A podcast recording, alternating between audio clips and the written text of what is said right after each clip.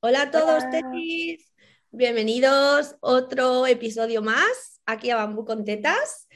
Y nada, yo antes de dar paso a hablar a Teresa y a nuestra invitada, que veis en pantalla, pero no voy a decir quién es, eh, bueno, os adelanto que el tema de hoy tiene que ver con uno de los cursos que ha, mm, bueno, ha gestionado Teresa y que nos habló en podcast anteriores sobre mm, medicina tradicional china y que pues van a, sacarlo eh, justo para las fechas del Black Friday, ¿no? Y por tanto van a haber promociones. Así que están muy atentos a las redes sociales de Centro de Estudios Chinos y de, mm, bueno, ahora que lo diga Teresa, eh, de esta nuestra invitada para eh, enteraros de todas los, bueno, pues de todas esas promociones. Así que nada.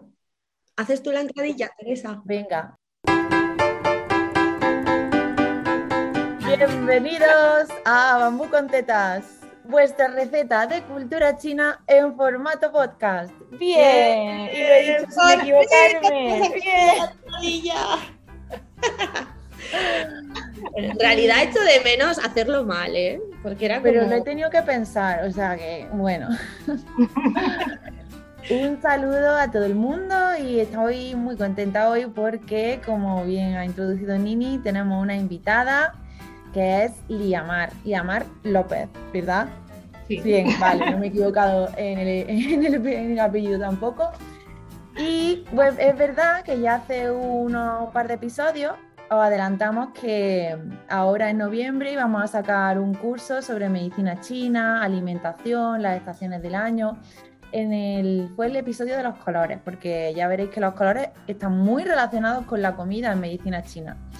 Y claro, yo nada, comenté así cuatro pinceladas por encima, pero hoy tenemos a la experta que nos va a hablar en profundidad, no solo del curso, sino queremos dedicarle este capítulo como todos nuestros capítulos que suelen ser temáticos, a la medicina china. Entonces, ella nos va a hablar de la medicina china, va a resolver nuestras dudas, vamos a hablar de nuestras experiencias en China con este tipo de medicina, que yo adelanto que no tengo ninguna, ¿vale? O sea que Nini sí, Nini sí ¿vale? Y Liamar también. Así que nada, hola guapa, ¿cómo estás?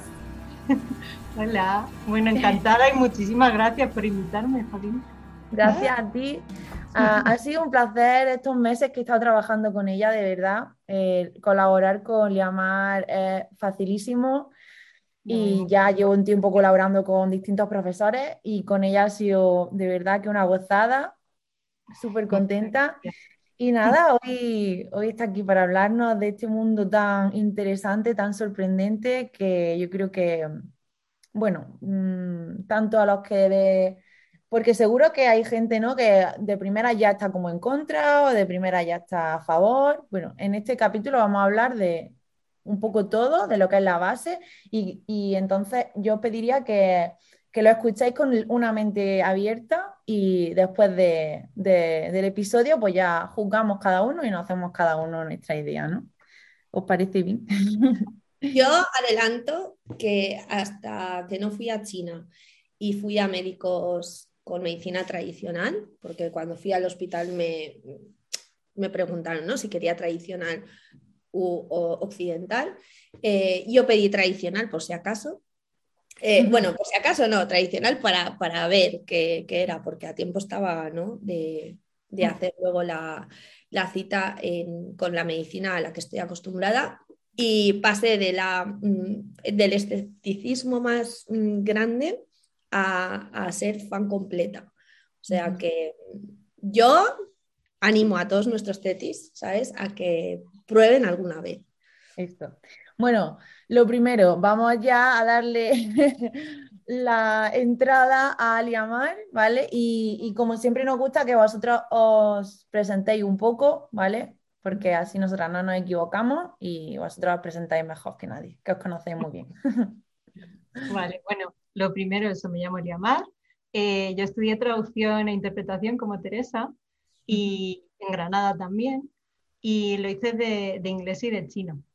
Mm. Y bueno, eh, a raíz de, esta, bueno, yo desde los 12 años tenía mucho interés por la cultura china, desde los 12 estaba deseando irme a China, así que al final pues por el camino hice la carrera y, tuve la oportunidad, eh, yo creo que fue en cuarto, de, me dieron una beca para ir a China. Y ¿Qué fue, del gobierno o era Erasmus? Era Erasmus Mundos. Ah, yo también la tuve. Sí, pues mira, qué casualidad.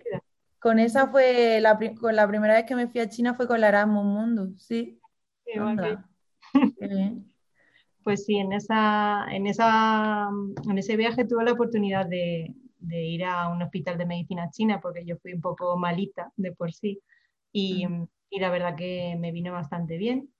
Y, y, luego, pues, por motivos de salud me tuve que volver aún así. Y luego terminé cuarto de carrera en la, en la, Universidad de Granada y después me fui otra vez a China con la beca de Confucio. Ah, la del Confucio, esa no la tengo yo. Pues ahí pendiente. Yo que la voy coleccionando y esa no, no la tengo. Pues una, una, más que tienes ahí para, para aprovechar. Y ahí ya estuve otro año también y, y, nada, y todo genial, me volví a España y, y estuve eh, me dediqué a la traducción, pero de, intenté un poco de chino español, pero luego me enfoqué más en inglés español. Y bueno, con, con el tiempo eh, estuve en una situación bastante complicada de salud otra vez y volví a recurrir a la medicina china. Y, y, fui a un acupuntor que había aquí en Madrid y, nada, y las sesiones eran tan interesantes porque yo era muy preguntona de todo lo que hacía y dejaba de hacer, que, que, bueno, al final se convirtió en, como ellos le llaman, como mi maestro, ¿no? Entonces, con él he estado tres años de, estudiando medicina china y, y, la verdad que muy contenta porque toda la base que tengo, que aunque allá obviamente no hablo y pronuncio igual que antes el chino, pero toda esa base de, de estos años me ayuda a entender mejor ciertos términos que, que, una persona que no tiene base. Entonces, me ha ayudado mucho la experiencia previa y, y nada, la verdad que muy contenta con lo que he estudiado. Mm, ha sido muy intenso y, he aprendido muchísimo. Así que nada, espero que, que pueda enseñaros un poquito por aquí lo que, lo que he aprendido, pero bueno, eh, todo de forma, pues aquí estamos de, de colegueo y, ya digo, lo que, lo que pueda aportar, encantada. Vale, pues nos metemos ya, vamos al grano y te hago la primera pregunta. ¿Qué es la medicina tradicional china? Pues la medicina tradicional china es un conjunto de, digamos, de métodos, de, terapias que, bueno, engloban la acupuntura, que es así la más conocida, ¿no? la, la fitoterapia, que es el uso de, de plantas medicinales, mm. eh, la moxibustión, que es dar calor con artemisa, con una planta que se llama artemisa, mm. em, ventosas, que eso se conoce más por el tema de los Juegos Olímpicos, ¿no? No suenan las marcas de las ventosas de la... Pues, Yo en China sí lo he visto mucho, lo de las ventosas, es como se ponen en la espalda, se ¿Podría explicarlo? ¿Y por qué deja y qué tipo de marcas deja? Pues depende de, lo que quieras conseguir. Porque, ah. por ejemplo, eh, yo en China sí que me las han hecho con fuego. O sea, es una, como una especie de un vaso curvo, ¿no? De, circular, ¿no? Y que, le echan fuego dentro y te lo colocan enseguida para hacer presión en la zona. Yo las ventosas que tengo mm, son de, de estas de pera, que son que tú las colocas en el cuerpo y ya creas la presión. La presión que tú quieres crear en el cuerpo, o sea, depende de, del objetivo. Hay gente que lo hace con sangría, también le hace como un pequeño agujero, o sea, con una lanceta, tipo la que se hacen los diabéticos para el dedo, te, te, hacen una, una, un pequeño agujerito con la lanceta y te colocan la ventosa pero eh, esto depende, ya te digo, de, la aplicación que le quieras dar. Mm, puede ser muy flojito, puede, puede ser solo colocar la ventosa y hacer y mover, moverlo a lo largo del cuerpo, hacia arriba y abajo, otro tipo de movimientos, puede ser fijo, y esos son los que crean eso, un poco esos moratones. Sí. Puede ser Dejan como unos círculos en la espalda y parece que la espalda tienes como... Salami, seis una pizza pepperoni. que a mí me ha pasado. Más imposible para que. Es que se hace de re- Imaginaros una pizza pepperoni y muchos pepperoni en la espalda. Y eso ahí mar- es una marca. Y, y- y claro, lo ves en China, la primera vez que lo ves, te quedas Sí. como diciendo, ¿esto qué será? ¿No? Sí, sí, sí, impresiona. Y sobre todo impresiona cuando lo hacen con fuego. A mí me lo han hecho, ¿eh? Con fuego. mm. Guay. No ¿qué quema. No, no quema.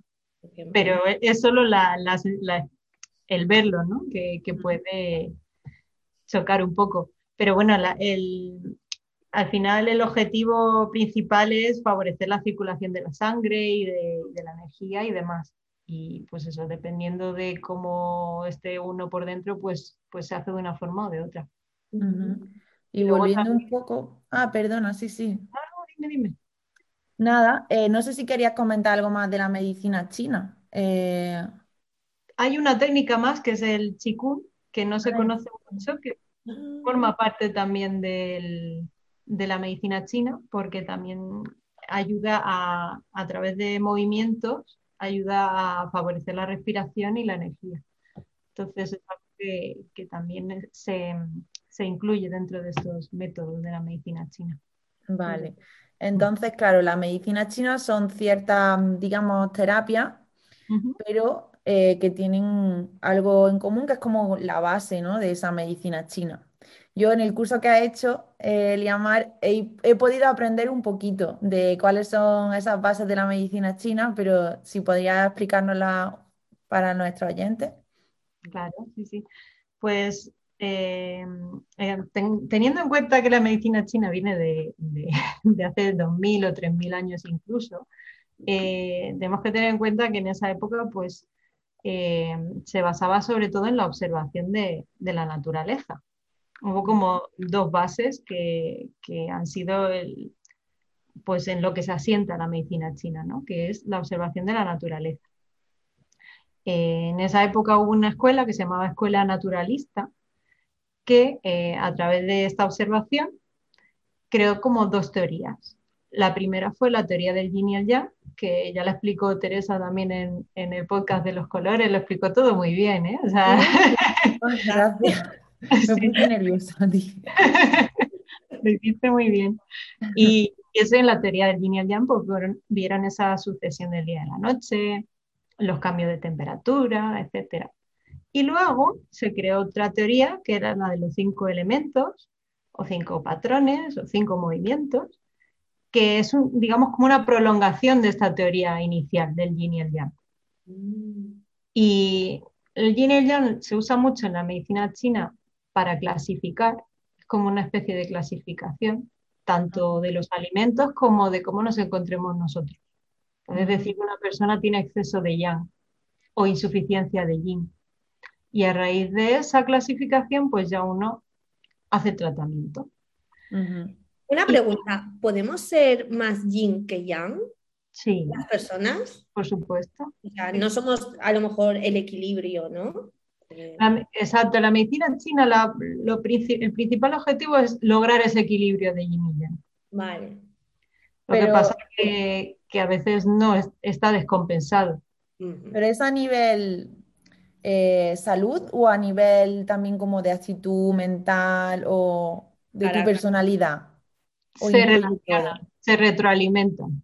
Vale. Es decir, eh, si tienes una, un desequilibrio en un órgano, ¿vale?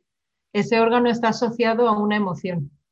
Mm, Entonces, ese órgano, si por ejemplo, mm, vale, estamos en otoño, ¿no? Otoño es, eh, se relaciona con la tristeza.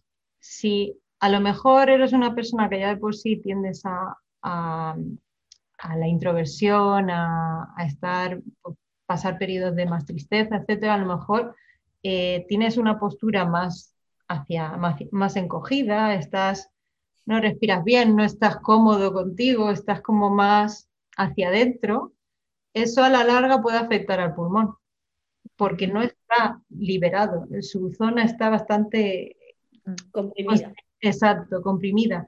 O la propia, los propios pensamientos negativos o, tristes pueden atacar a la energía del pulmón. Entonces, se retroalimentan uno a otro. Puede ser porque ya de por sí a lo mejor mm, tengas, una, tengas poca energía en el pulmón y, hace, y eso hace que tengas ese tipo de emociones o al revés. suelen ir de la mano. Por ejemplo, pues cualquier otra emoción, todas al final acaban afectando al corazón, pero cada órgano tiene como su emoción, su A mí lo que me gusta de la medicina china es que trata eso, lo que tú dices, eh, tanto, bueno, como nos sentimos psicológicamente, tanto como nuestra salud, y mm. luego el tema de, la prevención. Es que son cosas que veo que son importantes, que quizás en la medicina occidental, no es que yo esté en contra de la medicina occidental para nada, solo soy una persona muy racional, ¿vale? Como muy, muy racional, muy occidental en ese aspecto. Pero me encanta de la medicina eh, oriental ese, esa parte, ¿no? De la prevención. Mm, sí, es, son dos cosas que, que para mí son clave, ¿no? Que primero que la medicina china y la occidental son completamente complementarias, la una a la otra. O sea, tienen diferentes estrategias. La medicina... Esto es la clave. Mm. Son complementarias. Exacto. O sea, nunca, nunca, nunca, si alguien viene a, a consulta y tiene un tratamiento, nunca se le puede decir, no, no, no lo hagas que yo te curo. No, para nada. O sea, ellos está, viene para, para, mejorar, pero manteniendo sus tratamientos, yendo a sus, a sus citas, eso es totalmente necesario y, debe mantenerse. O sea que son, como son enfoques diferentes, pues cada uno ayuda de una manera concreta. Por ejemplo, en la medicina china, eh, la principal diferencia, aparte de ese enfoque de prevención, es que mira el cuerpo como un todo, cuerpo y mente como un todo. Ya. Eso nosotros, por ejemplo, que estamos ahora, el Día de la Salud Mental, ¿no? Que le estamos dando como mucha importancia a esa salud mental mm. porque la hemos dividido siempre. Y yo me, he preguntado, ¿habrán psicólogos en China? Porque nadie habla de psicología o de ir a terapia. O es un tema tabú o es que en realidad la medicina tradicional, como lo trata todo a la vez, ¿no? Mm. Pues... Mm, como que ya tienes esa parte de terapia psicológica integrada dentro de, lo que es la medicina tradicional. Yo creo que es muy, muy tabú ¿eh? el tema de la psicología. No sé si hay parte de la medicina occidental, ahora que nos lo cuente Liamar, si hay parte de la, perdón, de la medicina china que digamos que cubre, sí que es verdad que tiene en cuenta eso, pero Em, yo por lo que sé eh, es un tema muy tabú y la gente no se lía al psicólogo y yo creo que por mucho quizá que vaya al médico necesita ir al psicólogo, ¿no? Que también no sé, no sé, jamás me he encontrado a nadie que me diga voy a terapia, ¿sabes? En China. Aquí sí. Por eso, hmm. por eso me, lo, me, lo, he preguntado siempre. Hmm. Pues dependerá también de, eso yo no lo sé si está bueno, pero que mm, lo que sí sé que depende mucho del maestro, ¿no? Que te, el acupuntor, o bueno, cada uno tiene como sus especialidades, ¿no? Pero digamos que el maestro de medicina china que te trate mm, puede enfocarlo de una forma o de otra. Por ejemplo, el mío abarca mucho la salud mental, porque aparte de, por ejemplo, tú puedes ir por, por ansiedad, puedes ir por, eh, por una mezcla de ansiedad, cansancio, lo que sea pues te va a tratar el cansancio, te va a tratar la ansiedad y te va a preguntar. Y te va a hacer preguntas que le vayan dirigiendo hacia lo que la persona tiene que descubrir por sí misma mm. para ver qué es lo que está yendo mal. Para no retroalimentar toda esa emoción que le está afectando. Qué interesante. él tiene una parte de psicología muy alta, aunque no haya estudiado psicología, obviamente, y no, y, si lo necesita alguien, obviamente tiene que ir a un psicólogo, pero que hay que sí que hay una parte dentro de la medicina china que se intenta tratar a esa persona y al final es averiguar cuál es la causa de su malestar, ¿no? Y puede ser malestar físico o emocional. Entonces, intentando descubrir esa causa, ese origen, pues puedes desentrañar un poco, desmadejar todo ese hilo que se ha ido creando y, ayudar a esa persona. Claro, porque puede que una dolencia física venga relacionada de algo mental, ¿no? Entonces, si tú curas, digamos, lo mental, puedes también curar lo físico, ¿no? Exacto, sí. Yo por lo menos, mm, tanto como en otras personas, mm, he notado que, que a veces es por algo físico que has ido acumulando a lo largo del tiempo y que te ha acabado afectando a tu salud mental, o al revés. Entonces, como están tan ligados, eh, está claro que, que, es un método que puede ayudar mucho. Pero bueno, repito que, eso no descarta que haya que si lo necesita uno tenga que vaya a terapia, que, que, es lo más sano del mundo también, porque te da muchas herramientas y, y está genial. Así que. Claro. Mm. Oye, y tengo una duda, porque siempre que hablamos de la medicina, hablamos de la medicina china o de la medicina tradicional china, pero algunas veces han mencionado medicina asiática. ¿Hay diferencias? ¿También se usa en otras partes de Asia la medicina china o es medicina asiática realmente o cómo va eso? Pues eh, la medicina china, bueno, se originó en China, pero mm. es cierto que em, estuve cotillando un poco este tema y, por ejemplo, cuando estuve en Japón, eh, estuve buscando medicina china y ponían que se llamaba Campo, con K. K-A-M-P-O. En japonés, ¿no? Sí, sí, sí. Mm, y, de hecho fui a un sitio de que tenían fitoterapia, que tenían tratamientos con plantas y estuve cotilleando y vi que, estaban las mismas plantas, etc. Y luego vi que, mm, que efectivamente la medicina china había viajado a Japón y a Corea del Sur a través de sobre todo del, budismo. Ah, vale.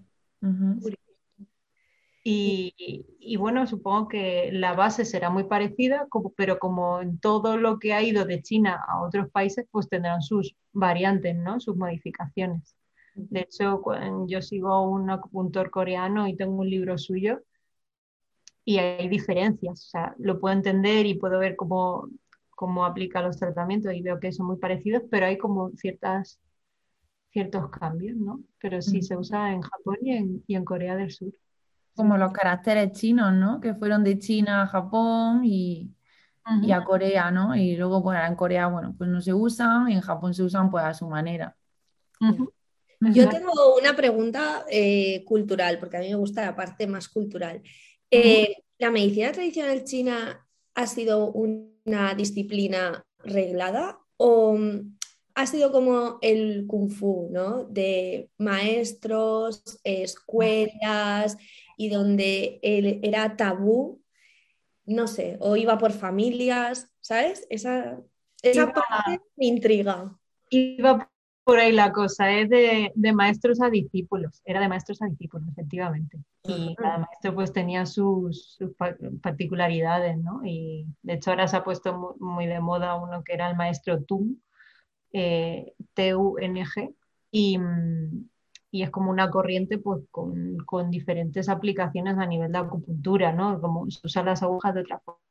Entonces iba, pasaba de maestros a discípulos. Luego con digamos, después de toda la revolución cultural, sí que se centraron en, el tema de, los hospitales y de, bueno, y hoy en día ya has visto que se integra la medicina tradicional china con la occidental. Mm. Entonces, ha cambiado mucho en ese aspecto, pero sí que, sí que era de maestros a discípulos. Era por familias, entonces, ¿no se pasa el conocimiento de padres a hijos? Pues eh, también estuve mirando que sí, que a lo mejor el tío enseñaba a su sobrino y se seguía manteniendo esos estudios. Entonces, ¿tu maestro te tenía solo a ti de, de discípula o cómo era? A mí y a otra chica. Pero es verdad que anteriormente estuvo en una escuela y él enseñó a muchas personas, pero se quemó. Se quemó porque veía que, que había muchas diferencias en cuanto a que unos querían aprender y otros no. Y, se, no le gustó mucho la, la, técnica de la escuela y se acabó yendo. Y hablando con nosotras, pues bueno, pues si somos nosotras dos solas, que, ¿cómo lo ves? Y, y al final pues decidimos hacerlo las dos con él. Y, la verdad que la experiencia ha sido muy buena por eso, porque al ser tan, tan personal, hemos aprendido muchísimo. Era como una conversación, era como yo le lanzaba preguntas, lo investigamos entre los tres, hacíamos muchas prácticas juntos, entonces ha sido muy personal. Yo la verdad que lo agradezco mucho porque ha sido de la forma en la que mejor he aprendido sin memorizar y sin, o sea, de la propia experiencia, ¿no? Me encantaría tener alumnos así, ¿sabes? en vez de si yo profesora y vosotros estudiantes y yo hacer los deberes, que a veces me siento como tan frustrada de no estáis estudiando lo suficiente, tenéis que aportaros más. No, gente que realmente le interese que venga a mí, yo ahí como una maestra contando mi sabiduría y alumnos que me veneren. No, pero es que así, joder, sí que debe fluir muy, muy, muy bien, ¿no? Lo que es el aprendizaje hacia los dos lados. Sí, y sobre todo eso, hacia a los dos lados, porque era una persona con una, que, si tú le cuestionabas algo, eh, no te decía, no, no, esto no es así, sino dice, bueno, pues vamos a darle una vuelta. Mm. Que al final es como sigue uno aprendiendo, ¿no? Teniendo la mente abierta y, no pensando que lo sabe todo. Claro. Entonces, ¿la medicina china también sigue avanzando? O sea, ¿se van haciendo descubrimientos como otro tipo de medicina? Sí, pero diferente al pasado. Ahora se avanza sobre todo a nivel de ensayos clínicos. Ah. O, sea, ahora se está intentando mm, demostrar, ¿no? Demostrar científicamente que la medicina funciona. Antes se, hacía de otra, se demostraba de otra forma, ¿no? Entonces, eh, ahora puedes encontrar un montón de estudios sobre algo determinado, por ejemplo, que se ha descubierto que la acupuntura ayuda a tratar, em, no sé, el dolor crónico en pacientes con no sé qué. Y, sobre todo se avanza en ese sentido, en, mostrar evidencia científica del uso de la acupuntura o de la fitoterapia o de la técnica. Mm. Claro las técnicas son las que son y son súper antiguas, ¿no? Y se siguen usando y se sigue, y ahora se está demostrando, ¿no? Entonces, el tema de la gente que lo llama pseudociencia, ¿eso por, por, qué es? Pues eso es lo que se está intentando luchar continuamente en, España, ¿no? Porque es uno de los pocos países en los que se considera mm, pseudoterapia la acupuntura. De hecho, por ejemplo, en Estados Unidos, eh, aparte de que se puede estudiar medicina china en 14 de las 15 mejores universidades de Estados Unidos, incluida Harvard y, Berkeley y todas estas. ¿Qué eh, sí, sí. La primera noticia que tengo es muy fuerte. Y en los hospitales universitarios se, ha integrado la acupuntura también. Claro. Esto se ha descubierto, o sea, es muy útil, por ejemplo, para evitar casos de no sé si sabéis que en Estados Unidos han tenido un problema muy grande con el tema del uso de los opiáceos. De que a lo mejor alguien viene porque se le ha, se, le ha roto el brazo y le han tenido que, dar morfina, etcétera, para aliviar el dolor. Y después de un tiempo utilizando ese tratamiento, se han convertido en adictos la morfina. Entonces, la acupuntura eh, han visto que ayuda mucho a, ese tipo de dolor crónico, ¿no? Entonces, por lo menos no eliminar, pero quizás reducir el uso de ese tipo de sustancias a la larga le tiene bien tanto al paciente como al propio país. Entonces, eh, en muchos países se integra los tratamientos de medicina china con la medicina occidental. En Islandia acabo de estar allí y utilizan eh, acupuntura en los hospitales también. O sea, y lo, cubren una parte del tratamiento. Entonces, eh, es verdad que, en muchos países de Europa, en Latinoamérica, Estados Unidos, Canadá, se usa, se estudia medicina china como carrera universitaria arreglada y se utiliza en los hospitales. Y aquí pues es una pena en ese sentido porque ni hay un estudio, no hay, un, no hay una carrera arreglada, no hay nada oficial. Mm. Y aparte pues eh, no se o sea, no se considera un uso médico.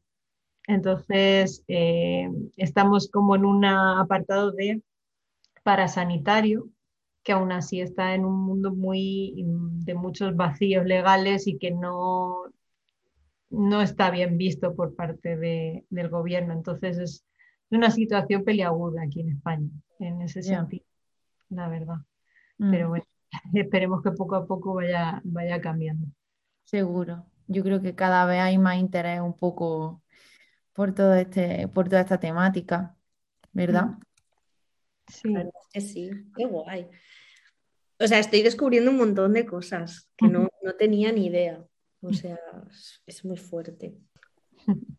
Es que son muchas que no, vemos en nuestro, o no sabemos por nuestro día a día, así que es normal. La medicina china no es algo que, o sea, si vives en China, eh, obviamente tienes la, estás en el entorno y, lo escuchas día a día en las propias frases de, sus abuelos, de, sus padres, pero, pero aquí en España es normal no tener...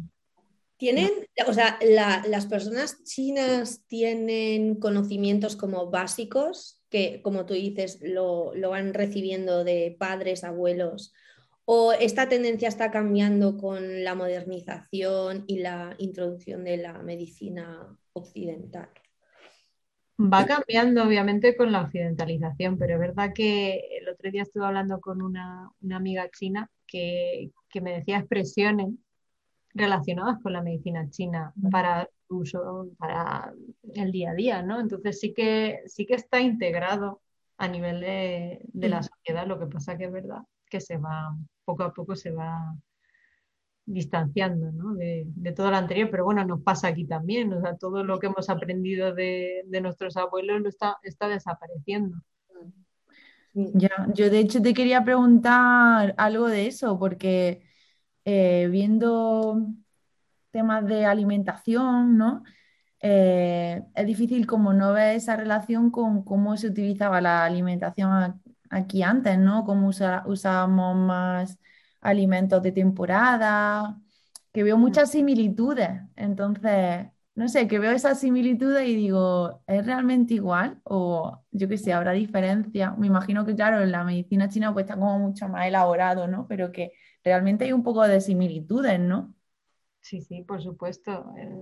De hecho, en, cualquier país, ¿no? Que tenemos... el problema que hemos tenido, entre comillas, es que nos hemos alejado mucho de, la naturaleza, ¿no? Pero si, si, volvemos un poco a esas raíces y tenemos en cuenta, pues, cuándo es la época de la cosecha de la calabaza o de cualquier otra fruta o verdura, pues eh, básicamente eh, alimentarnos de lo que la tierra nos da en el momento en el que estemos, ¿no? Y porque la naturaleza es muy sabia y, nos aporta lo que necesitamos en el momento que necesitamos. El problema de hoy en día es que, por ejemplo, pues tenemos eh, cualquier alimento todo el año. Entonces no somos conscientes, a menos que nos pongamos en internet a ver calendario de eh, agosto y ver qué verduras y frutas hay en esa época. Si no lo miramos, realmente están todo el año en los supermercados, ¿no? Hombre, yo me río por el precio, ¿eh?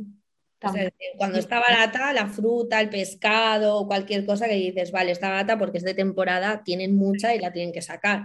O sea, que eso siempre me lo ha dicho mi abuela. Si no sabes, tú a lo, ¿sabes? Lo que abunde. Y yo, que al final es un poco de buena técnica, ¿eh? Porque no, te sueles equivocar. Totalmente. Sí, sí. A los abuelos hay que escucharles en esta. siempre, siempre. Los escuchamos poco. O sea, les hacemos muy poco caso es verdad. Pero sí, hay calendarios de esos que podamos nosotros consultar o... Sí, sí, sí. Y lo ponemos por... lo googleamos. Sí, sí. Pones temporada, o sea, pones eh, fruta y verdura de octubre, España. Y ya te sale la lista de, qué alimentos son de esa época. Pues oye, un tip interesante, ¿eh, Teresa? Sí, sí, y lo de tu abuela también me ha gustado porque yo soy muy mala para hacer compras, de verdad, es como algo que no, se me da bien, no. Yo y el comercio me llevo mal. No sé por qué, pero sí, sí. Así que voy a utilizar el tip de tu abuela. Sí, Es que esta información hay que pasarla. Porque... Claro. La época, pues, ahora que viene la época de los guisos. ¿Cuántos guisos no hay? Nutritivos. sí, es que a mí eso es lo que me ha gustado mucho del curso eh, y es que muchas veces, o sea, es que lo, lo que te dice la medicina china es cosas que tú ya en tu subconsciente sabes, ¿sabes? Que es que es como que te abre los ojos a algo que realmente tú ya sabías, porque es que ahora llega esta época y es que el cuerpo te pide unas lentejas, el cuerpo te pide una habichuela, unos, un guiso, guisos de cuchara. Por Mm. ejemplo, el, el resto del año, pues yo por la noche me encanta comer ensalada. Hay gente que a lo mejor dice que eso no es muy bueno, ¿no? Porque a lo mejor al ser crudo, Ujú. pero me encanta la ensalada. Entonces a lo mejor por la noche pues hacer una ensalada. Pero luego ahora ha llegado como desde hace un mes o así que es que no me apetece ensalada. Me apetecen solo pues cosas pues cocinadas, ¿no? Y es justo lo que recomienda la medicina china. O sea, es que, no sé, a mí me, me estalla el cerebro, de verdad.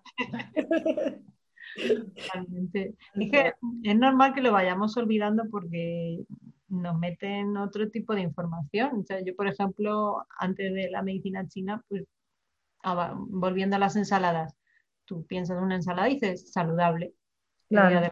No sé qué, lo asocias a ese tipo de cosas. Sin embargo, la ensalada de la medicina china, eh, para una persona que tenga, digamos, obesidad, eh, suele ser porque eh, su energía va un poco lenta, ¿vale? Ah. Necesita energía, necesita Mm. ya. Y la ensalada es yin. Entonces, una ensalada no va a ayudar a que adelgace, según la medicina china, porque no le está aportando la energía que él necesita, está generando más yin, está haciendo que, que tenga menos energía, que siga con, con mucho líquido, que siga cansado, que siga pes- con pesadez. Es justo lo contrario. Eso a mí me chocó muchísimo cuando empecé a estudiarlo, porque, claro, te as- lo asocias a todo lo contrario. Claro. Mm, Claro. A mí lo del yin y el yang me encanta. Mm. Eh, y además es algo que no es solo de la medicina china, sino que es como, yo creo que al final es como un poco base filosófica que tienen ahí los chinos, ¿no? Porque también está en el taoísmo, ¿no? Sí, sí, sí, totalmente. Mm. Es fascinante. Yo no he leído mucho, o sea, leí un poquito de taoísmo, pero me encanta, ¿no? Como es otra forma de ver la realidad, realmente. Es como lo blanco y lo negro, o sea, lo que a mí me encantó una vez que leí sobre ese tema era que decía que, mm, por ejemplo, en un papel en blanco, si tú escribes en negro, realmente lo blanco es lo infinito y lo negro es lo concreto. Nosotros a lo Mm. mejor vemos lo blanco y decimos, oye, está vacío, pero no está vacío, está como, tiene todas las posibilidades, ¿no? Y cuando tú pintas, ahí es cuando ya estás concretando Mm. algo, ¿no? Y es como que te cambia la forma de verlo todo y también me gusta mucho porque, no sé, según nuestra forma de pensar, todo es blanco o negro, ¿no? Y Mm. realmente no, no hay nada blanco o negro. Por ejemplo, había algo que explicaba en, en el curso que era como, no hay nada que sea 100% yin ni nada 100% yang, es todo relativo, ¿no? Sí, Por totalmente. ejemplo, cómo era con la manzana o con el pollo, lo que, lo que explicaste. ¿Qué era? Bueno, sí que es- depende de, de con qué lo compares, ¿no? O sea, no es lo Claro. mismo, eh, por ejemplo, un huevo, un huevo crudo es yin, pero si lo pasas, si lo cueces, se convierte en yang. No es todo lo que, no, no todo es lo que parece, como en este caso, y a la misma vez no es eh, en comparación con el pollo, por ejemplo, un pollo eh, crudo con uno hervido, con uno al horno, Claro, cada uno tiene un calor diferente, o sea, va gradualmente aumentando en, en yang, ¿no? si comparas un pollo hervido con un pollo a la al horno, el pollo hervido es menos yang, pero Oh si lo comparas con el, con el pollo crudo, es más yang. O sea, que todo depende del punto de vista en el que, de que lo miren, ¿no? Con qué lo compares con... Pero así en todo en esta vida, ¿no? Es un equilibrio Y constante. Desde que- personas, ¿no? Las personas también podemos ser yin y yang. Y luego, Yo por ejemplo, el yin se relaciona con lo femenino, ¿no? Y el yang con lo masculino, ¿no? Sí, sí, sí. Que también me gusta eso porque es como no, yo soy un ente, soy mujer, soy 100% femenina, no. O sea, es un yin y un yang y es como un equilibrio y puede variar incluso, no es Mm. como tan hermético, ¿no? No. A mí me pasó con el médico este que visité que me le decía, no puedo tomar té verde. Para mí el té verde me baja la presión sanguínea, o sea, mm, me da un parraque. Solo puedo tomar té rojo. Y él me dijo, es que tiene que ver con tu naturaleza, ¿sabes? O sea, es más yin o yang. Y me quedé como loca diciendo, no puede ser. Totalmente. No, a mí me pasa igual que a ti, porque yo soy, el té verde es, es fresco, es yin.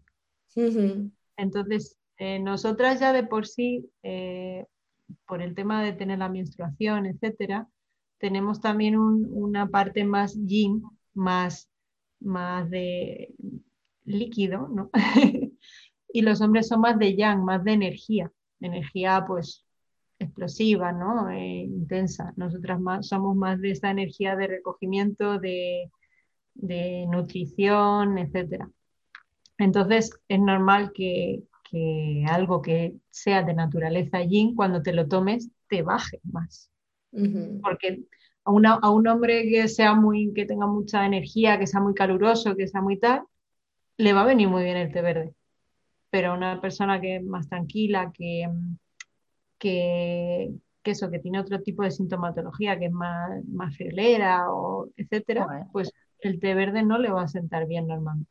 Qué fuerte. Es que yo eso, o sea, pero lo tengo tan grabado porque en China decía, voy a tomar, porque yo soy adicta al café, me encanta el café, pero voy a pasar al té y té verde, té verde y me, ¿sabes? Me mareaba, me cogía un amarillo, es como si me hubiera fumado un porro igual, así, ¿sabes? El café, por ejemplo, es yang. El yang, ¿ves? Así es Y que- un- una consulta, ya que te tenemos aquí. A ver si lo sé. A ver qué vas a decir. A ver, ¿qué bebida podemos tomar por la noche? Ahora en invierno, yo soy muy friolera, ¿vale? Entonces, para por la noche, ya que el, que el té verde, porque a veces, por ejemplo, por el día me apetece más té negro y me- en mi mente pienso, pues por la tarde más té verde. Según yo, el té verde es menos fuerte que el té negro, pero no tengo ni idea, ¿vale? Entonces, muchas veces digo por la noche.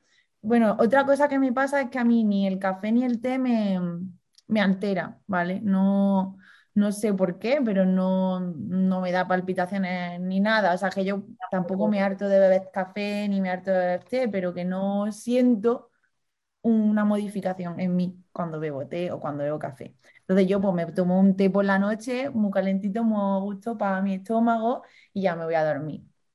Pero quizá, no sé, ¿qué recomiendan mejor para por la noche? Bueno, lo primero que, que si no te dan palpitaciones, genial, porque eso es un, un buen signo, ¿no? De que, de que tu Tengo el corazón fuerte. ¿Eh? Exacto.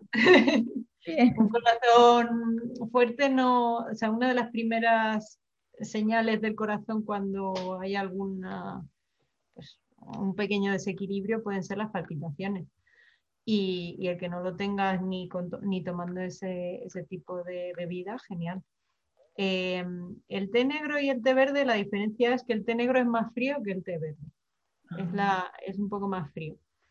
Y, y en el caso de por la noche, pues alguna infusión que, que puedes tomar, o sea, no sé si hay alguna infusión que a ti te guste especialmente, pero para aportarle ese calor ahora que viene en el invierno, siempre le puedes añadir un, un toquecito de jengibre o canela al- Vale. a la infusión.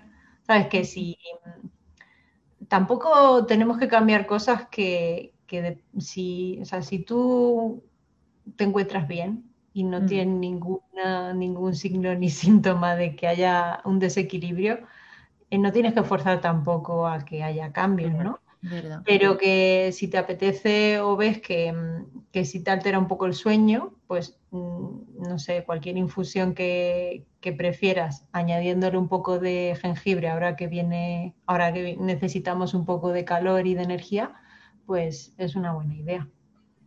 Muy bien. O de jengibre y ya está también. El jengibre me encanta, ¿eh? Me, me hago mucha... A mí eso sí que me pone, pero como un tren. Y estoy ahí súper down, me hago una infusión de jengibre y hace mi cuerpo. ¡fua! Sí, yo es que estoy un poco muerta, nada afecta. Es muy fuerte.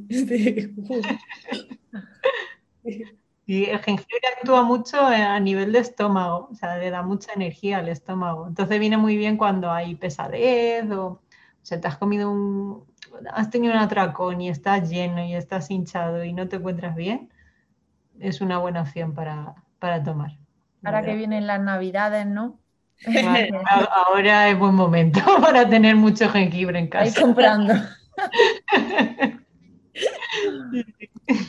Hoy es aplicable la medicina, o sea, todo esto que estamos hablando de la alimentación, porque estamos hablando desde aquí, desde España, Europa, pero Sí. el hemisferio sur, hemisferio norte, em, cambia la medicina si es China eh, Harpin o China eh, Yunnan, Debería, sí, porque mm, cuánta alimentación y entor- todo. nuestro entorno influye muchísimo en cómo estemos, muchísimo.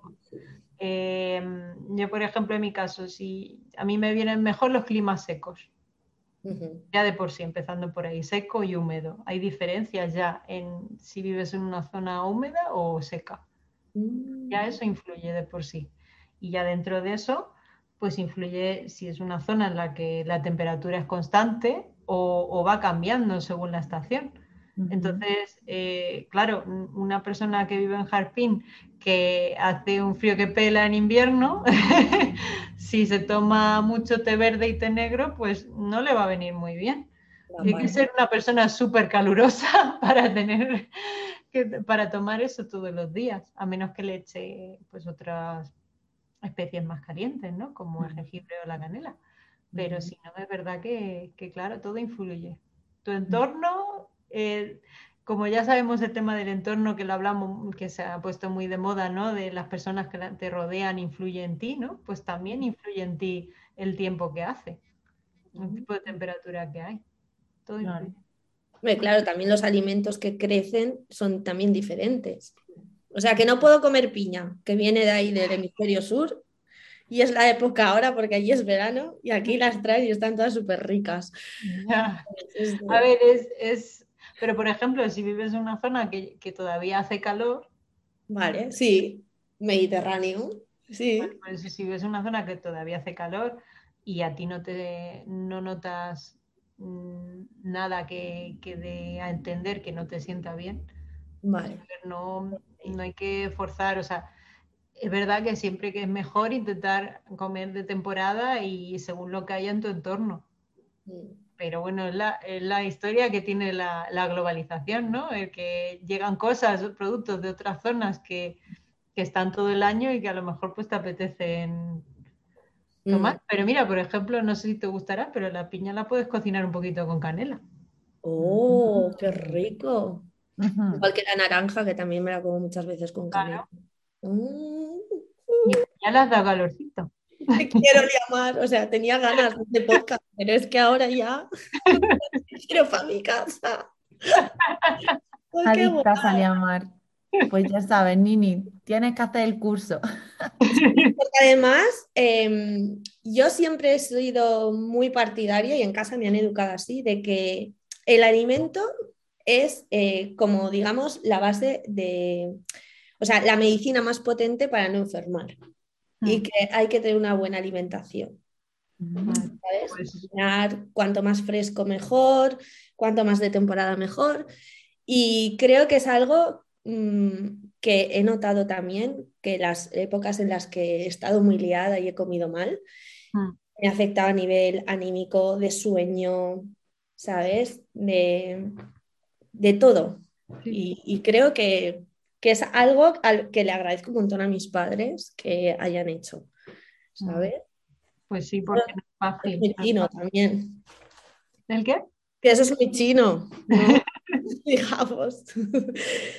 Sí, pero es que es tan importante tener esa base, ¿no? De que el alimento es nutritivo y de que nos nutre, de que nos aporta mucho y que hay que darle la importancia que, que se merece, ¿no? Y que es verdad que, que, todo influye, ¿no? Si estás en un periodo de estrés también comes rápido, no, no sabes ni lo que estás comiendo, comes cosas pues procesadas porque es lo más lo que pillas fuera y tal. Y son esas precisamente ese tipo de cosas las que a la larga, si mantenemos ese tipo de vida, nos acaban enfermando, porque no, el cuerpo no está preparado para eso. No le han enseñado a eso durante todos estos miles y miles de años.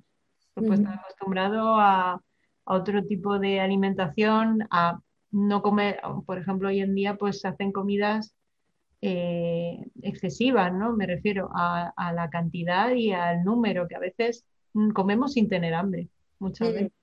Mm, cierto. Entonces, pues son un poco, un poco todo, que, que, lo, que lo hablasteis el otro día también en el de podcast de los colores, de, de que ahora están volviendo las corrientes estas de comida real y todo eso, que básicamente es volver un poco a, a todo lo anterior, ¿no? A, a, ser conscientes de lo que tenemos alrededor, de que sea de calidad, de que sea de temporada y de intentar evitar pues pues esto, este consumo que ha habido de procesados que tanto nos afecta a largo plazo, ¿no? que ya por fin se está viendo esos efectos y, ya se está demostrando que, que, no nos vienen bien. Pero a veces es complicado, claro. Porque...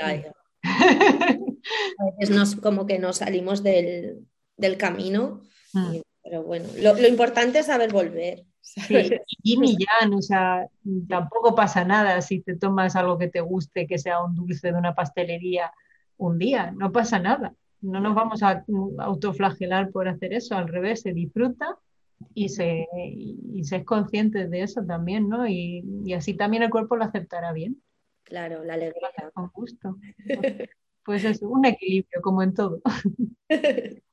No como a veces que yo me como ahí un dulce que me lo meto en la boca, me lo como ahí de golpe y digo, mira, ni me he dado cuenta, ahora me tengo que comer 30 más, que no. Sí, voy a hacer una cuña publicitaria, ¿vale? Porque sé que Teresa no lo va a hacer porque le da tope de vergüenza, pero lo voy a hacer yo. Eh, ¿Qué contiene el curso? O sea, ¿por qué nos tenemos que apuntar a ese curso? Venga. ¿Quién lo dice, Teresa o yo? Da igual. Venga, Julia, Mar, que eres la profesora. Venga, Bueno, el curso se, centra sobre todo en, primero en, la, en las bases de la medicina china un poquito. No, no, no vamos a, no hablamos, no nos extendemos muchísimo porque son vídeos cortos, pero sí que hablamos un poco de, de las bases de la medicina china y de cómo ver pues cómo dividen al ser humano en cuanto a nosotros aquí en España a lo mejor lo vemos como mente, cuerpo y espíritu y ellos pues tienen otro tipo de división, ¿no? De, otra manera de, englobar el cuerpo. Eh, las teorías que hemos hablado del yin y yang y de los cinco elementos, pues lo hablamos un poquito también.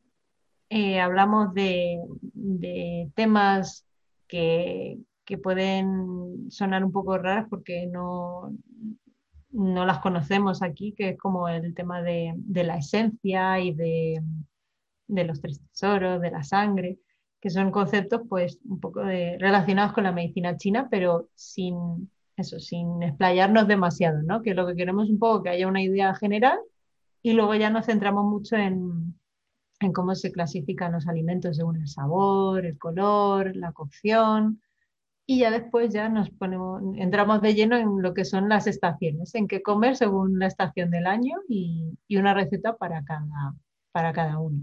y, lo, interesante. y lo bueno además que, que, vamos a tener un foro en cada, en cada módulo y ejercicios para que así la gente pues interactúe, si quiere subir alguna receta que la suba, que si tiene alguna duda o, o alguna, algún interés más que quiera saber que lo ponga que, que la idea es aprender y, y eso, y, e interactuar. Qué guay. Qué guay. A mí también, mira que conozco, pero es que me han dado ganas de apuntarme, Es real todo lo que ha dicho, ¿vale? Lo certifico como, como real, sí, sí, sí. Como buena alumna que ha sido, que... He sido como su primera alumna, es verdad. Ahora tengo que hacer los ejercicios. ¿Por qué plataforma? O sea, ¿esto va a ser a través de tu web, de Centro de Estudios Chinos o...?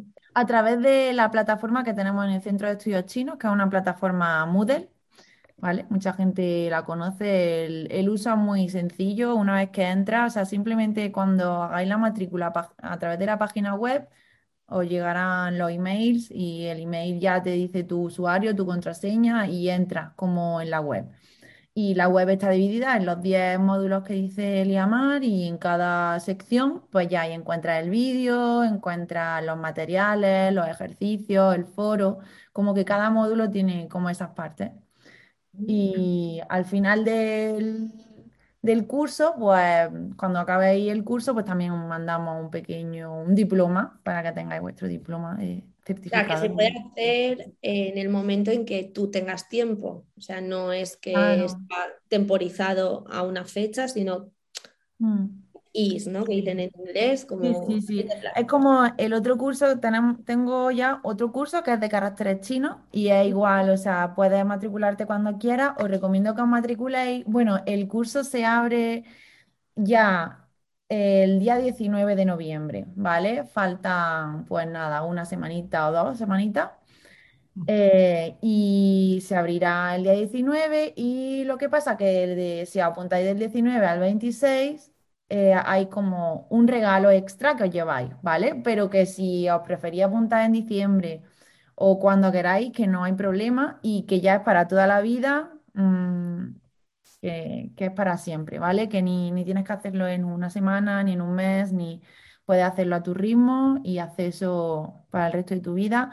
Y luego, por ejemplo, como en el de caracteres, pues el de caracteres, por ejemplo, nosotros pues lo hemos ido ampliando o hemos ido haciendo modificaciones, como que son cursos que están vivos, que, que aunque en principio no sea una cosa cara a cara, que es un vídeo, pero que están los foros, están los comentarios, o sea, que es como hablar entre nosotros y, y que ese es el objetivo, que no hay, que el objetivo es que haya comunicación, así que que la gente pregunte si tiene dudas.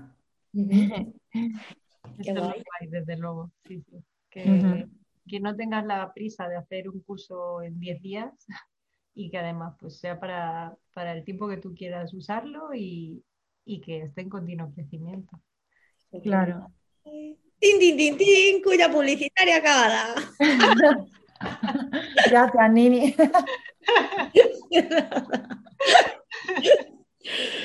Oye, yo de la sección lingüística, tú te has, de lengua, de idioma, ¿te has preparado algo, Teresa? No, Pues podemos ya- hablar Y de cómo se la pregunta a Liamar. O sea, yo tengo paso palabra.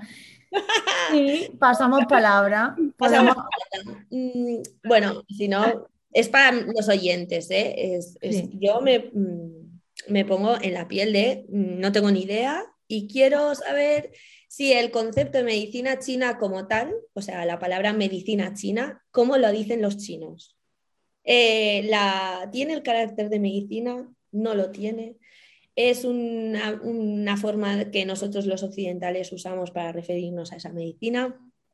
Eh, Y otra cosa, y el yin yang, ¿no? El yin yang que hemos hablado mucho de, de ello, ¿cómo son los caracteres del yin yang? Que son, es muy, muy interesante. La verdad, sí.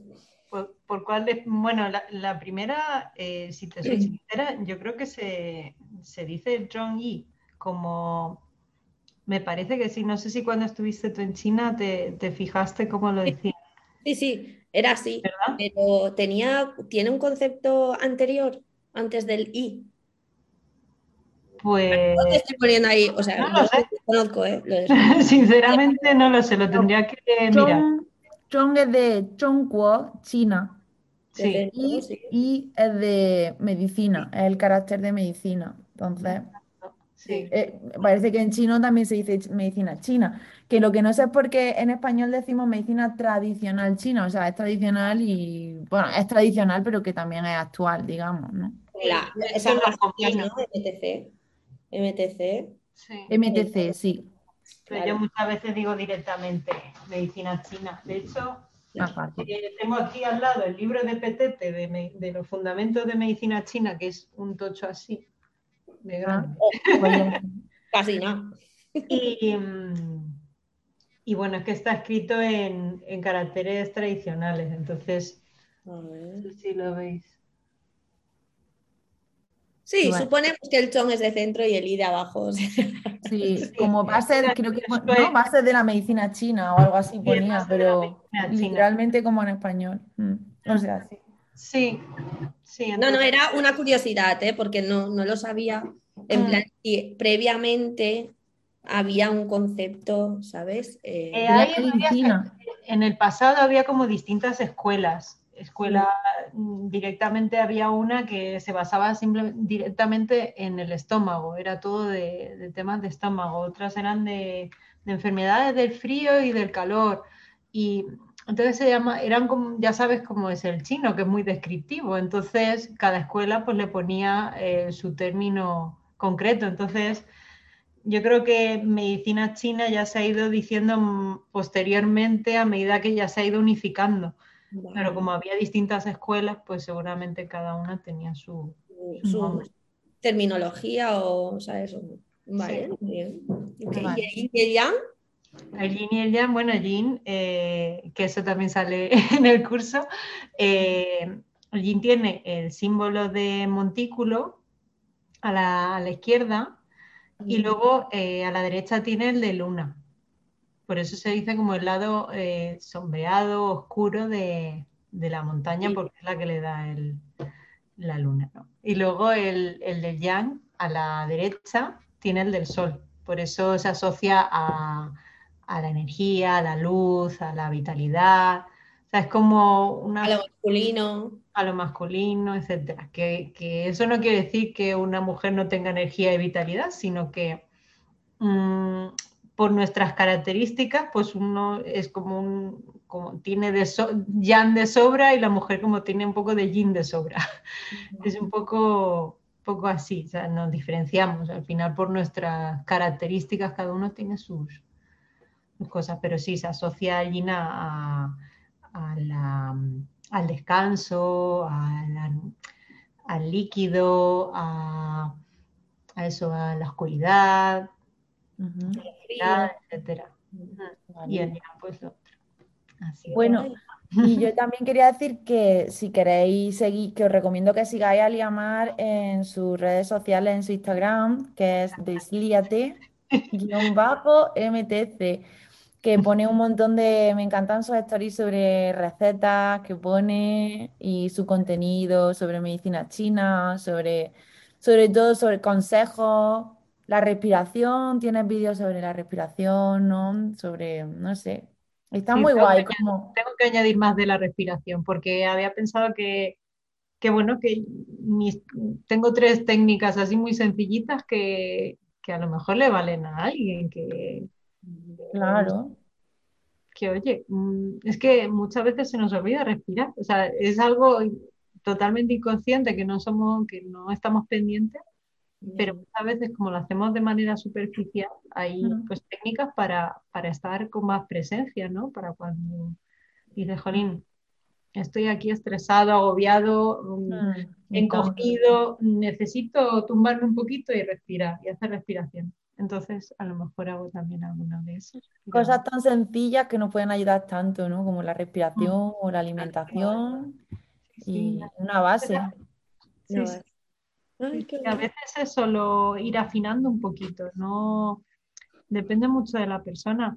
Una, a lo mejor la acupuntura y otras eh, terapias eh, son útiles cuan- también cuando, cuando ya hay algún síntoma, ¿no? Pero si no, muchas veces con la propia alimentación y buenos hábitos ya se puede conseguir mucho. Al igual que si alguien ya está con tratamiento con acupuntura, mosibustión o lo que sea, si luego sigue los consejos que le den de alimentación y tal, va a mejorar mucho más rápido que alguien que no lo siga. Es como la gran frustración, ¿no? El decir, estamos acostumbrados a, a que nos digan, bueno, te tomas esto y ya está, ¿no? Claro. A que en, en lu- en lugar de eso nos digan, no, es que tienes que andar eh, media hora todos los días. Ya. Me estás pidiendo que haga algo, ¿no? No estás- Entonces, a veces es como la parte un poco complicada, ¿no? De incluir esos hábitos poco a poco, para, para que a largo plazo todo eso se mantenga y nos ayude. ¿no? Bueno. Jolín, con el largo plazo en chino, ¿eh? Es que eh, es todo a largo plazo. Todo a largo plazo, sí, es verdad. En Asia Oriental es todo como muy a largo plazo. No. Esto del Tai Chi, a largo plazo, o sea, los movimientos, mm, todo. ¿Eh? Estudiar chino, a largo plazo. Uf, a larguísimo. De- Bueno, bueno, yo yo para el año que viene Sí. voy a proponerme mejorar mis hábitos, temas de respiración, estiramiento y cosas de esas. ¿vale? O sea Bueno. que lo- ya Pero lo, el año que viene, ¿cuál? ¿El nuestro o el chino? El chino, que está después. Yo en realidad hago dos, ¿eh? Propósitos de mierda todos los años. De mierda. Y con el año nuevo chino, pues sí, el de Navidad no. Pues ya ha empezado mal el año, ¿no? Me encanta. Bueno, menos mal que tenemos a Liamar para apoyarnos. Yo lo que queráis, ya sabéis que aquí estoy. Y si no la sé, pues se la pregunto a mi maestro. Claro. Que tenemos una sección literaria y entonces, eh, que tú ya sabes porque nos escuchas, y ¿hay algún libro que nos puedas eh, recomendar a nivel divulgativo? O, bueno, y si no, sobre una historia de algún médico, ¿sabes? Aunque sea ficción. Pues a mí el libro que me recomendó mi, mi maestro, creo que se llama Una trama sin tejedor, creo que se llama. Sí. Y, y está bastante bien para, para tener una idea de cómo es la medicina china, para saber si quieres saber un poco más o quedarte ahí. Es un, creo que es un buen libro, la verdad. Muy ¿Es bien. ficción? Sí. ¿Eh? ¿Es No. ficción? No, no, no es de ficción. Eh, lo que pasa que mm, eh, es que me la leí hace tiempo, la verdad. Pero, pero no, es un- son historias de, de, de una, fam- de una mujer, creo que es, que, que estudió medicina china y que su padre creo que estudió medicina occidental. Y no, no estoy segura, no me acuerdo bien. Y básicamente se centra en, en intentar explicar un poco la medicina china de forma, pues, que lo pueda entender todo el mundo, o sea, no sin volverse uno loco, ¿no? Que sin tener, por ejemplo, este que es el libro gordo de PTT, esto no lo recomiendo, que este es como, como el- la base para cualquiera que estudie medicina china, pero para alguien que quiera saber un poco de medicina china es mejor el, este de una trama sin tejedor. Por ejemplo. Sí. Ah, Y luego de alimentación, yo me compré hace poco este, que también está bien, que se llama Dietoterapia Energética según los cinco elementos. A ver, a ver, repites de nombre. Dietoterapia energética según los cinco elementos en la medicina tradicional china. Es muy largo el título.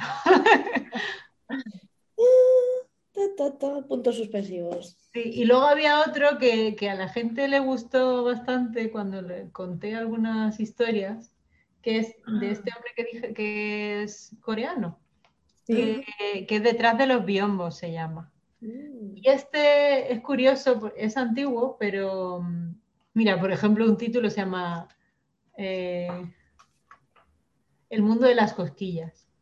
Eh, la obesidad, en ella hay de todo.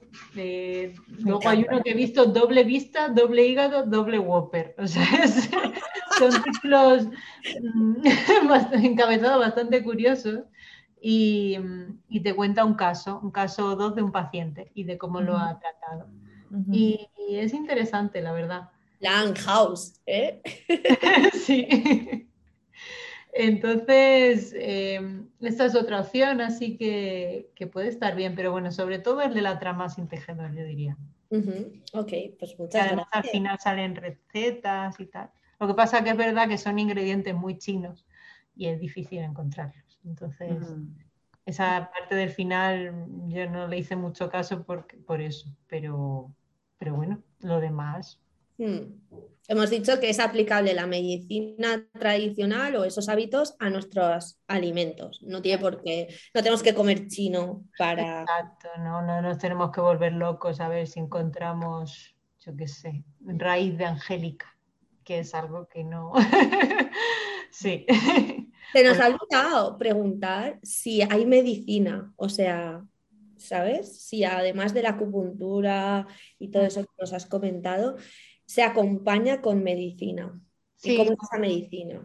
Es con fitoterapia, sobre todo es medicina, pero a base de plantas. Que bueno, que la medicina occidental también es a base de Sí, plantas. Al final la dosis es lo que, lo que hace que, que, que sea medicina o sea veneno, o sea lo que sea, la dosis hace el, el medicamento, ¿no? Y puede ser en forma de, en medicina, eh, o sea, en- cuando estaba en China, a mí me, da- me daban la fitoterapia en forma de sopas. No sé si a ti te las dieron alguna vez. Que además eran recetas personalizadas, es decir, Exacto. que tenía, me ponía ahí una cosa que no entendía, porque la letra de médico en China es igual que la letra de médico. y yo digo, "Mm, menos mal, se va a enterar. Y, y era específica para mí, o sea, era personalizada, ¿sabes? 5 gramos de no sé qué, 0,5 no sé, ¿sabes? Y ibas ahí y te daban como un sobrecito, como si fuera de hierbas de té, Ujú. y tú lo infusionabas. Así Y me pareció súper curioso, ¿sabes? Porque a mi amiga le dio otra cosa. Por eso le decía es si, si está en formato pastilla o como a mí. Pero es que yo hace ya 12 o 12 años, no, 14 años que volví. Entonces a lo mejor eso ha cambiado, ¿sabes? Porque esto cambia muy deprisa. No, Y sí, hay en, en formato, aquí no nos encontramos el formato sopa porque no, no, no hay farmacias especializadas que te lo hagan así adaptado, pero sí puedes encontrar, o sea, yo, por ejemplo, en fitoterapia hay muchas fórmulas, muchas fórmulas que según lo que tú tengas, eh, pues mm, es, es como que al haber tantas, siempre hay para casos muy específicos de, sintomatología, ¿no? Entonces, eh, yo qué sé, por ejemplo, eh, una persona que conozco, que, eh, que conocí hace, poco, que, que no duerme bien, que tiene mucho estrés, que tiene no sé qué, digo, vale, pues sé la fórmula que te viene bien a ti. Y es, son pastillas, son pastillas o cápsulas que te puedes que, que hay pues una serie de, de empresas que las fabrican aquí en Europa que además te, te dan esa tranquilidad porque, porque está todo regulado y, y te pone la dosis, etcétera, y tú te la tomas el tiempo que te lo indiquen, ¿no? Y sí que es muy, es muy potente, o sea, la fitoterapia es muy potente y a veces es necesaria y a veces no, pero la acupuntura, por ejemplo, ayuda mucho a que luego funcione. Al igual que la acupuntura ayuda mucho a, la a alguien que esté tomando medicación occidental, le ayuda mucho también porque hace que tenga mayor efecto o hace que si tiene algún efecto secundario le baje ese efecto secundario. O sea que Yo el único efecto secundario de la medicina es mm, de las sopas esas, que algunas mm, era beberte mierda de vaca, literal, o sea, asqueroso. Ah, vale. No te lo pintan nada bonito, ¿sabes? El sabor es de mm, me tapo la nariz y, y bebo, sí. porque no, no ayuda. Eso lo tendrían ahí. Lo podrían mejorar. De hecho, vosotras que, que estáis en contacto, en contacto con el chino constante, eh, ¿no suena una frase en chino que es cuanto más amargo, más, más saludable? ¿O algo así? Algo así, sí.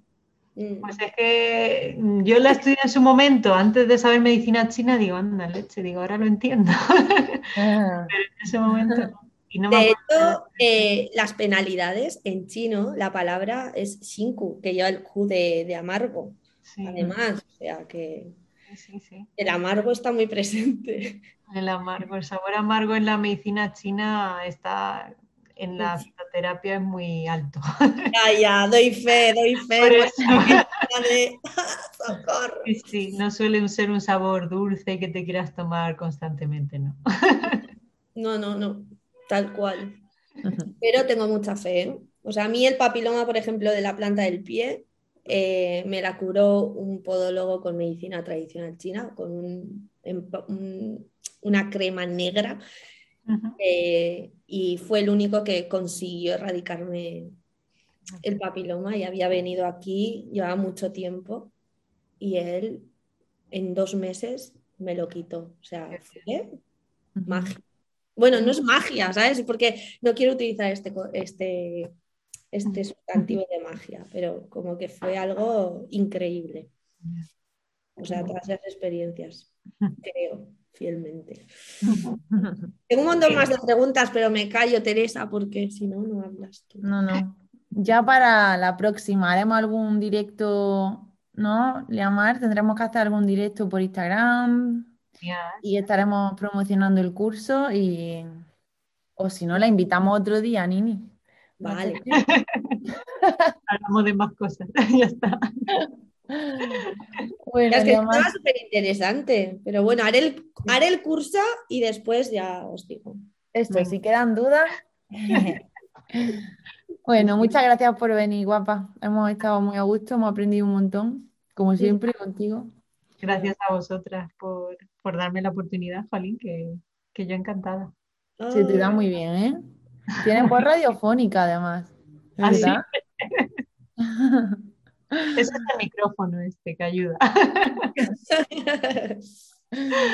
Pero bueno. Bueno.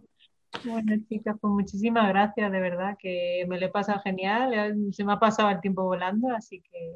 Nos alegramos. Encantada y, de verdad que, el podcast que, escuché ayer me encantó.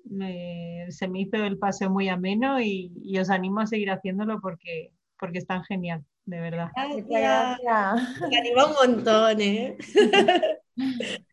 bueno. Las cosas buenas hay que decirlas siempre, así que... Gracias, de verdad, de todo corazón. Bueno, chai en Tetis. Un besito. Hasta la próxima. Bye bye. Bye bye. Adiós.